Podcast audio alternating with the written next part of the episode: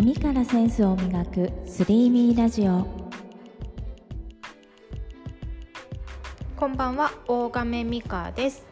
今日はセンスを磨くお話ではないんですけども私の人となりが少し垣間見れるエピソードをお話ししたいなと思います。えっ、と皆さんビーガンって知ってますか？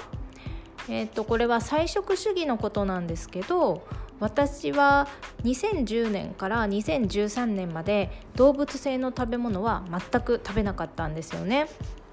ドレッシングとかに混ざってるだけでも NG で朝はフルーツをたくさん食べておやつにナッツとか植物性のもので作ったデザートを食べてご飯には山盛りの野菜ボールと玄米などを食べてました。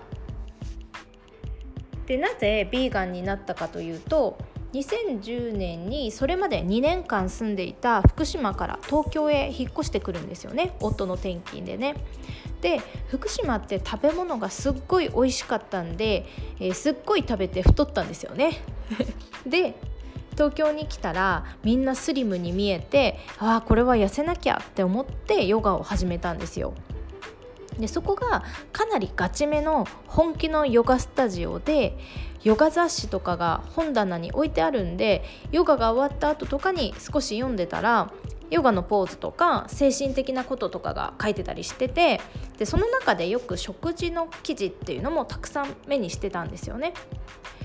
で、えー、初めて「ビーガン」っていう言葉を見てあ食事って大事なんだなっていう風にでもすごい面白いなっていう風にも思って自分でも本を買ったりしだすんですよね。である本に出会うんですけどそれが「フィット・フォー・ライフ」っていう本でハービー・ダイヤモンドさんという方が書いているんですが内容ちょっと宣伝文の方を読みますね。永遠の健康とスリムな体を約束する。究極の健康哲学。ナチュラルハイジーンとは肥満ダイエット。デトックス。毒血症。酵素ローフード。牛乳朝食。果物。病気と健康と食べ物に関するキーワードは全て本書の中にあった。っていう感じで聞いただけでなんかすごいことを書いてありそうな感じしますよね。でこの本を読んでさらに健康オタク度を増していくんです。この本を翻訳した人が松田真美子さんという方でこの方自身も自然健康治癒学博士でアメリカ健康科学カレッジで栄養科学の最高学位を取得したり米国ナチュラルヘルス大学を卒業している方でヒューストンナチュラルヘルス協会っていうものを主催していたりしてで日本におけるナチュラルハイジーンっていう自然健康法に基づく究極の健康栄養学っていうんですけどこれのパイオニアとして活躍されてる方なんですよね。でこの松田さんはもう一つ有名な本があってコリン・キャンベルさんという方が書いた「チャイナ・スタディ第2の麦芽版報告」っていう全米の医学会栄養学会製薬学会を震撼させた歓迎されざる大ベストセラーって言われてるんですがこの「ザ・チャイナ・スタディ」っていうのを簡約してるんですよね。で本で知識をつけながら自分は実践としてはとにかく野菜ならすごいいっぱい食べても痩せられるからっていう理由で当時はすごい満足していましたである時これはすごいなって思ったのが私は就職した年から約5年間ぐらい PMS がひどかったんですよねで PMS って月経前症候群って言って生理前になるとすごい鬱っぽくなるとか立ち上がれないくらいお腹が痛くなるとか本当人によって症状はいろいろなんですけど私の場合は急にすごい低体温になるんですよね。1回34.8度だったことがあってもうこれ私死ぬのって思いましたね。でしかも頭が割れるように痛くなってで立っていられなくなって気を失ったかのようにこう眠るんですよ。でそうすると数時間後に治ってるっていう謎の症状だったんですよね。でそれで会社も午後から出社させてもらうこととかもありました。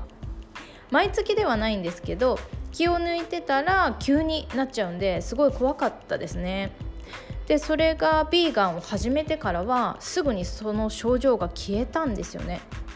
本当嘘って思ってびっくりしてやっぱりこの食生活が体に効果があるんだっていうふうに強く感じて、えー、そこからもっともっとのめり込んでいったんですけど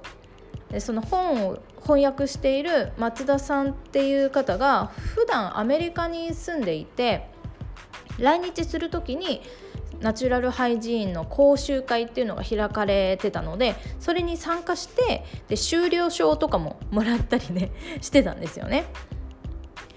でも一般的な視点で考えるとこれ2010年の話なんで今から11年前っていうのは今ほど健康ブームではなかったし東京でもビーガンって言っても「え何それ?」って言われる感じでビーガンのレストランとかジュースデトックスの店とかも少なくて要はマーケットがまだまだ小さかったんですよね。でビーガンをやるにあたって一番の壁っていうのが、えー、私にとっては家族の理解だったんですよね。私はもともと痩せたくてヨガを始めたくらいですから食べるのが好きなんですよで夫も食べるの大好きなんでよく美味しいものを食べに行ってお腹いっぱい食べるのが趣味みたいなところがありましたでも私が急にビーガンだとか、えー、動物性はダメだとかプラントベースだとか言い出して全く同じものを食べなくなってしまったんで夫は最初すっごいびっくりして「えなんでなんで?」みたいな感じで聞いてきてたんですよね。で健康のためだからとか病気にもなりにくい体になりたいからとか PMS が治ったからっていう風に言っても全然理解ができなかったようでなんかねこんな風に言われたんです怪しい宗教にはまってんの？みたいな感じでね。でそれ言われて私超ブチギレちゃって ちょうどゴールデンウィークの直前だったんで、えーと、ゴールデンウィークの長期休暇はもう別々の実家に帰って私はその間夫の連絡は全て無視するっていうねプチ喧嘩みたいないやもう大きな喧嘩ですかねをしたりしたんですよね。で夫も、まあ、それもあったからか少し考えたみたいで私が何の意味もなしに何かにこうのめり込むってことはないと分かってたようで何も言わなくなったんですよね。で海外旅行が好きだったので、えー、毎年海外旅行に行ったりすると、えー、海外の方がそういったレストランは多くて私も食べられて夫も楽しめる共存できるお店っていうのを私がめっちゃ調べてそれを提案して夫が OK なところへ行くっていう感じでしたね。で国内だと、えー、シズラーですね。シズラーにはよくお世話になりました。何回行ったかなってくらい行きました。でもそれはそれで楽しかったんですよね。お互いの中庸を見つけて一緒に食事ができるのでなんかウィンウィンだなっていうふうに当時は思っていました。でちなみに職場ではお弁当を持って行ってたのでそんなに困ることはなかったですね。でそんな生活を3年ほど続けていよいよビーガン卒業の日っていうのが来るんですけどそれはねほんと突然やってきました。ある時無性にポテトチップスが食べたくなったんですよね。で原因は油分が足りなくなってて手とかがカサカサしてきたんですよね。でナッツとかアボカドをきちんと食べてれば大丈夫なんですけどもそればかりっていうのもやっぱり飽きちゃうんですよね。でしかも無農薬のものとかを探すのが結構大変であの食べなかったりする時もあったんで油分が足りなくなってしまったと。でそれでもう1にも2にもねポテトチップスが頭から離れなくなっちゃってついに買っちゃうんですよ。それもビッグバッグのやつ。でなんで最初からビッグバッグ行くんだって話なんですけどもうそれだけねポテトチップスが食べたかったんですよね。で私ポテトチップスは箸で食べるんですけど一気にペロッと食べちゃってでもしかしたら食べた後にすごい罪悪感に襲われるのかなとかすごくお腹痛くなるのかなとか思ったんですけどそれがね全然何も起こらなかったんですよね。だからなんだ大丈夫だと思ったんですよ。でよしじゃあ少しずつ戻してみようかなって思い立ってで魚とか卵とかマヨネーズを使ってみるとか少しずつ少しずつ戻していったんですよね。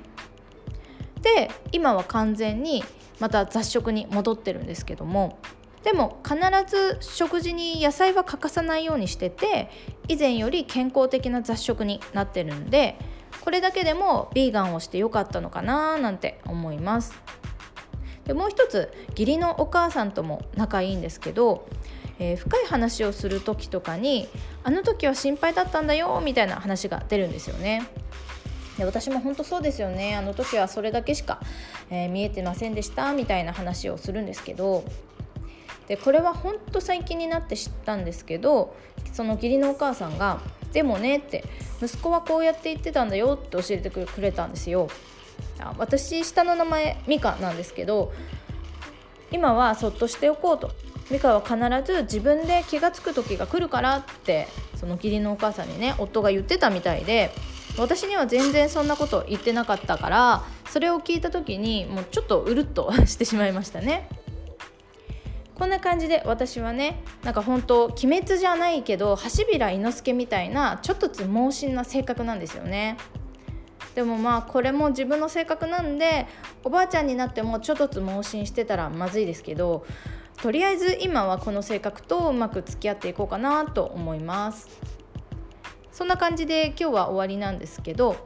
明日からちょっと南国の方へ数日行ってくるんで今からパッキングをしたいと思います。幼なじみの家族と一緒ですごく楽しみなんですよね。また現地からでも、えー、音声配信できたらなと思っています。